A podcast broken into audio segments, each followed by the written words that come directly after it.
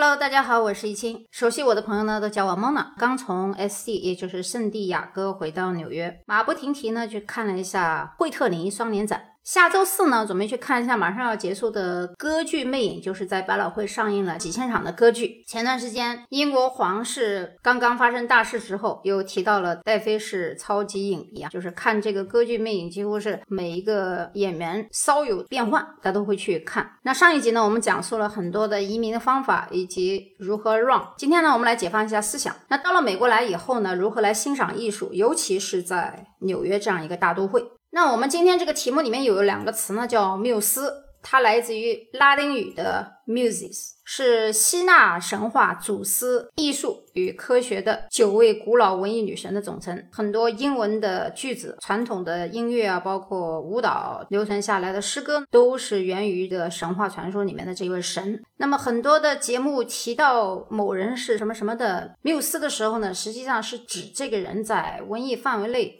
已经成为一个圣人，或者说非常崇拜的人啊，一个偶像。你比如说安迪霍沃尔，或者说海明威啊，比如说日本的艺伎的早期创立者，包括其他一些范畴。安迪沃霍尔应该很多人还是比较熟悉的。他呢是被称为时尚界和艺术界的缪斯。如果我们用英文单词来解释他们的话呢，叫做 Cartoon Icons。Icon 是一个图图形的意思，但是呢，Cartoon 是一个偶像崇拜的意思。那么大家都知道，安迪沃霍尔是波普艺术的偶像人物。提到他人名字，可能大家比较陌生，但是我讲几个他的作品，你可能马上就能知道他是谁。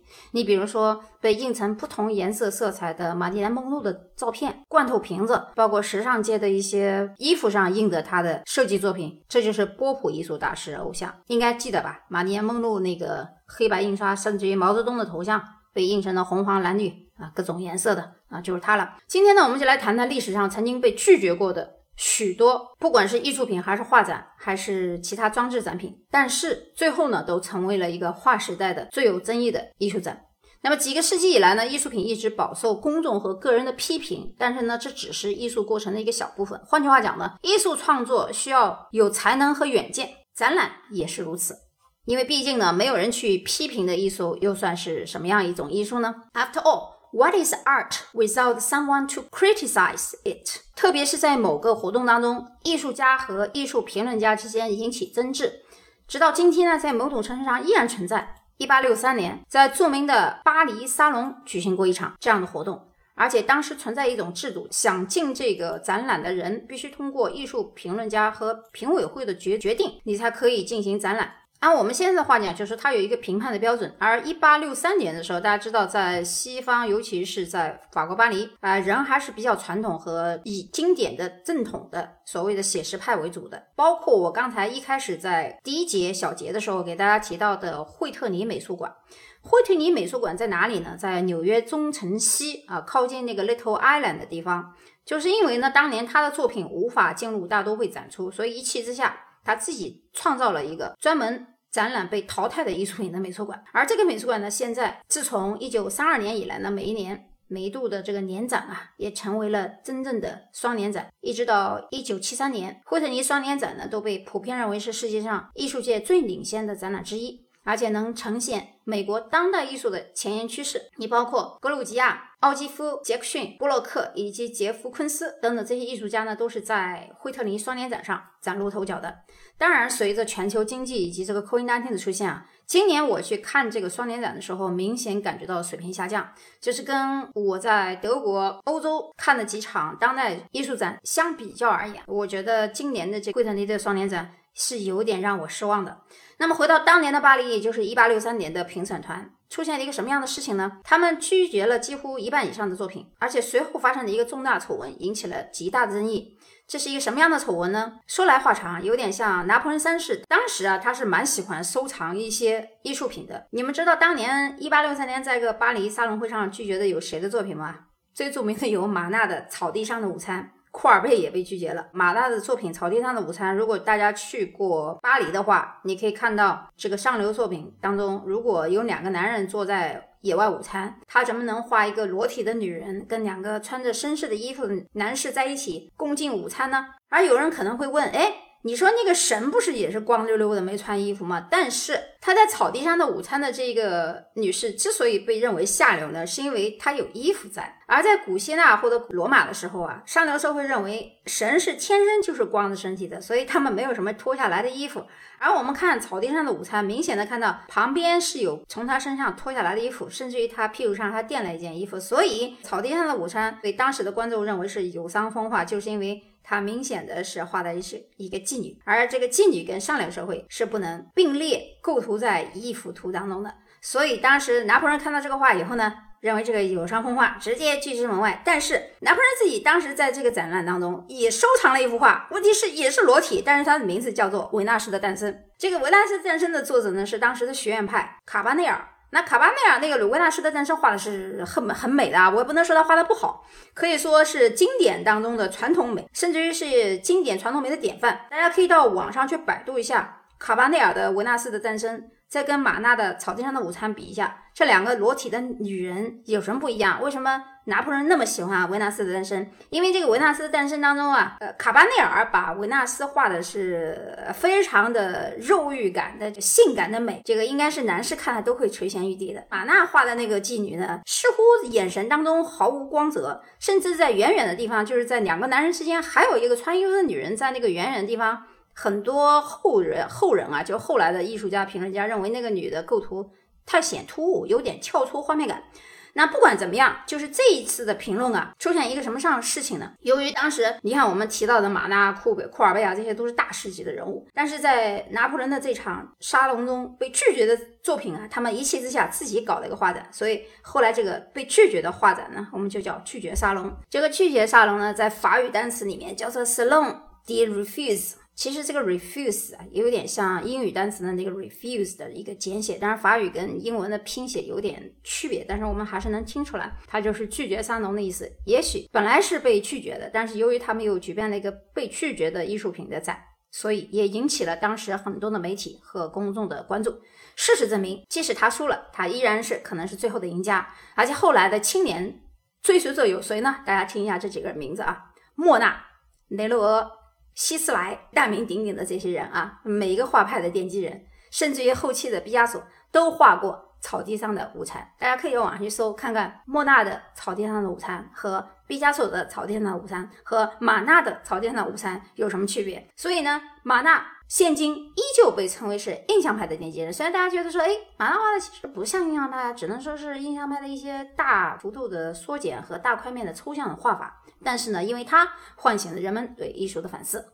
那二十世纪初的时候，新的艺术运动在全球范围内萌芽。大家记住啊，刚才我们只讲了一点，今天我要讲五个展，就是五个被拒绝的，不是画就是展，而这五件事儿都影响了整个艺术发展的进程，而且是非常非常重要的。我们刚才讲，新的艺术在全球萌芽以后，改变了甚至于推翻了过去的所有的形式和风格，这导致了艺术和艺术评论更加的多元化。那我们来看看有哪些煽动性的艺术画展呢？有一次不得不提的是1915年的圣彼得堡的冬天，它举行了一场什么样的画绘画展呢？叫做未来一次未来派画展，零点一零派。展览中最令人难忘的是米切尔·马列维奇的著名的黑色方块。我为什么要讲这黑色方块呢？是因为咱们群里面啊某个群友，我记得他放了一个蓝色方块，真正大师在这儿呢。公众对此持有怀疑态度，认为这是一个源于。房间里面的红色角落放置的正方形，那当时的斯拉夫文化当中啊，我之前讲过南斯拉夫、北斯拉夫、西斯拉夫，你要把这个斯拉夫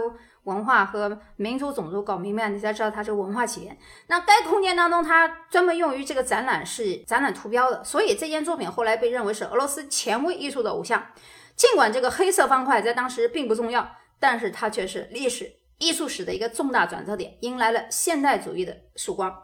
马列维奇设法向公众展示了他的革命性作品，但是下一任艺术家就没那么幸运了。尽管他的作品依然是杰作。一九一七年四月十号，马塞尔·杜尚，马塞尔·杜尚的《喷泉》未能在纽约展出啊，就是大都会没没有接纳他的作品。但是这个故事更有趣。首先呢，这个作品呢是作为艺术家协会的展览而创作的。作为评审员之一的马塞尔·杜尚，他呢用了一个化名，也就是说他自己都不好意思把这个小便池。放在那说这叫喷泉，他用了这个化名叫 Michael。然后呢，大家来看看吧，他为什么要假名字呢？难道不是为了隐晦一下身份吗？果然，评审他的结果是这什么破水罐呢，无法成为艺术作品。那作为回应，杜尚也退出了独立艺术家协会的评审委员会。但是后来呢，喷泉啊还是被认为是该时代最伟大的作品之一，因为它的诞生标志了当今艺术史上一个新的方向的开始，就是概念主义。什么是概念主义呢？在这场运动当中，艺术作品和艺术作品本身或者是物品已经不根据物理表现来判断了，而是根据寓意，而这个寓意形态呢是根据它作者想表达的。意思来判断的，所以在这个层面，我们发现艺术领域的冲突不仅仅发生在社会层面，而且有时候是发生在政治层面。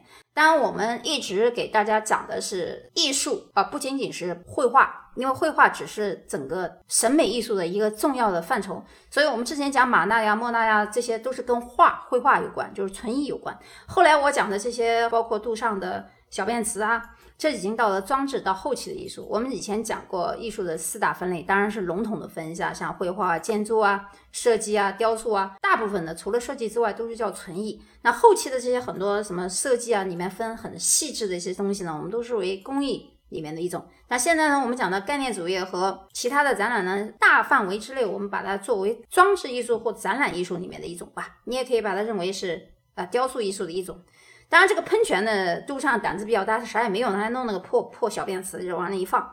他这个一放啊，我们不再讲究和讨论它的制作工艺和制作方式，我们只是在讨论他的这个艺术行为啊。因为当时杜尚做这一举动的时候，全世界还没有一个人敢这么做，所以他之所以伟大，也是因为他是第一个打破了人的审美观念来进行一个艺术的讽刺。那么接下来的展览呢，就引起了更巨大的政治动荡。这次政治动荡的这个人大家都非常熟悉，那就是希特勒，在二十世纪欧洲历史上扮演一个重要角色。他搞了一个堕落艺术展。什么叫堕落艺术展呢？就于一九三七年夏天的时候，因为大家要知道，希特勒是一个很有天才天赋的这么一个画家。如果他不从政的话啊，我大家跟你说句不客气的话，如果他不从政的话，他是。会是一个非常优秀的画家，我看过他的画啊，呃，不管是怎么样，画的都很好。这就是为什么我能理解他，为什么他非常讨厌非传统的任何跟绘画无关的艺术形式。这也是很多学院派和当今很多会画画的人不大看得起搞抽象的、搞评论人。原因就是因为希特勒他自己本身画的也很好，所以呢，他非常讲究那套古典的东西传承下来的光影啊。呃，五大调子呀，包括这个油画的色彩呀等等，所以他本人比较讨厌新的现代主义的当代主义的东西，所以为了传播元首的意识形态，因为他是元首嘛，对吧？他的意识形态是纳粹党，就搞了一个名曰“堕落”的艺术的展览。在这个展览还没有展之前，他在海报当中做了几个手脚，他在海报当中印了很多神经病患者和残疾人的照片，来暗示这些作品是不合主流的，有神经病的残疾人是堕落的。然后在六周的展览之后，结果超过一百万人的德国人都看到了艺术的堕落的作品。结果本来是准备销毁这些艺术作品的，结果他还没在销毁之前 他就死了。二二战和纳粹党就下台了。那么这个时候，人们就在猜想这批作品该怎么办呢？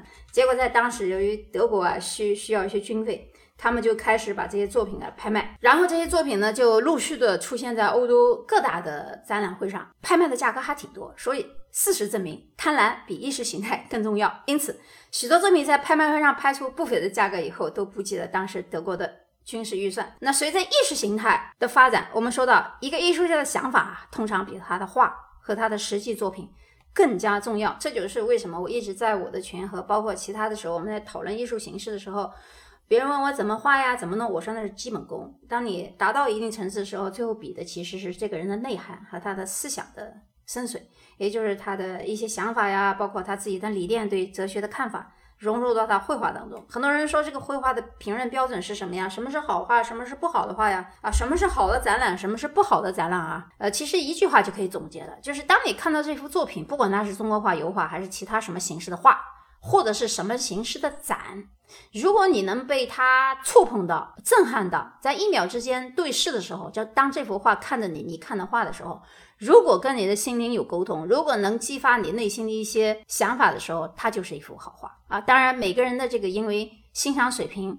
和对艺术的感悟是不一样的，所以我们才说啊，你认为这幅画好，我认为这幅画不好，才会有这样的出现。但是在我这儿呢，我觉得每一个人在看，不管是这个你觉觉得这个水平高的展，还是水平不高的展，只要你进去以后能够找到一些值得你觉得有共鸣点的画或者是展览啊，都是可以提升你的审美的。好，我们再回到意识形态。意识形态，刚才我们讲比，就是说一个艺术家的想法不是比他画的东西更重要吗？那么这个时候又出现了一个人，这个人就是我们今天要讲的最后一个展览。这个人呢叫做伊夫克莱恩。伊夫克莱恩的英文单词的 Yves，Y V E S，大家记得吧？以这个品牌做的衣服和化妆品也很多。那么它的标志性展览呢叫做虚无主义。这个虚无主义最好的体现是在什么情况呢？它决定是让人们在禅宗冥想的帮助下审视自己的内心。哇塞，这个太抽象了。人家说这怎么展呢？那我们看啊，He decided to took inside himself with the help of the Buddhist meditation。一九五八年，他在巴黎的爱丽丝克雷特画廊找了这么一个地方。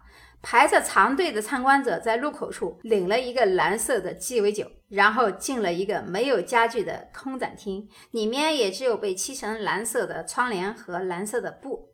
入口处站着一个穿着蓝色衣服的警卫，大家可以想象一下，看一下这个画面感。每一个人呢进去的时候被呃门卫、警卫搜查。证件进去以后，领了一杯鸡尾酒进去了。结果这个参观者到处找找找找找找里面是什么玩意儿，什么都没有。然后他们就坐在那个空荡荡的展厅里面在冥想。那么艺术家揭示了一个什么样的寓意呢？他揭示了参观者很多人呢，他不吸收艺术品，只是为了购买艺术的感知机制，就是说 do not absorb，就是这些人根本感受和吸收不到艺术品。讽刺当代很多参观展览会的人，要么是约炮，要么是进行社交活动，但其实并没有得到艺术的吸收。那么，尽管这次展览很受欢迎，但是我们可以想象，很多参观者在离开展览的时候啊，可能非常不理解。大大小小的装置艺术品，经常是在现代艺术史上最受欢迎的项目。节目的结尾，我要介绍这个人的，在艺术史上认为是最具野心的艺术展。丹麦出生的这么一个冰岛艺术家啊，太有天赋了。他搞的是个什么展来？天气展，这更抽象。那于二零零三年在泰勒美术馆涡轮大厅首次亮相。因为他这个创新比较难以被人证明啊，所以呢，他搞的这个装置艺术呢，后来成功了，也被史上认为是最受欢迎的装置设计品之一。那因为要达到这个装置效果呢，参观者必须躺下并沐浴在刺眼的人造阳光下。埃利亚松就是艺术家本人啊，着迷于人与环境之间的互动。他不仅是作品的创造者。而且还是环境的氛围的创造者。年来上千万的艺术展览，其实能抓住公众想象力的、引起艺术家轰动力的并不多。那么他这样的展览呢？我当时看到这个资料的时候，我也觉得，诶，眼前一亮，因为他的想法很特别。那事实证明，这些具有煽动性的艺术展，不仅仅是暂时的引领当时时代潮流的艺术展，而且是辉煌的作品，也是一些重要的时刻。更是迷人的故事，它将继续引领着世界各地的艺术爱好者，并且激发人类本源最真、最基本的精神觉悟与思考。好，这段节目呢，给群里那个发蓝色方块的群友呢一个深度的提示。同时呢，喜欢艺术也喜欢自由的朋友呢，也可以加我的微信 m o n a m u n g i 入群，与我一起探讨艺术人生。我是易清，我在大都会等着你。我们下期节目再见。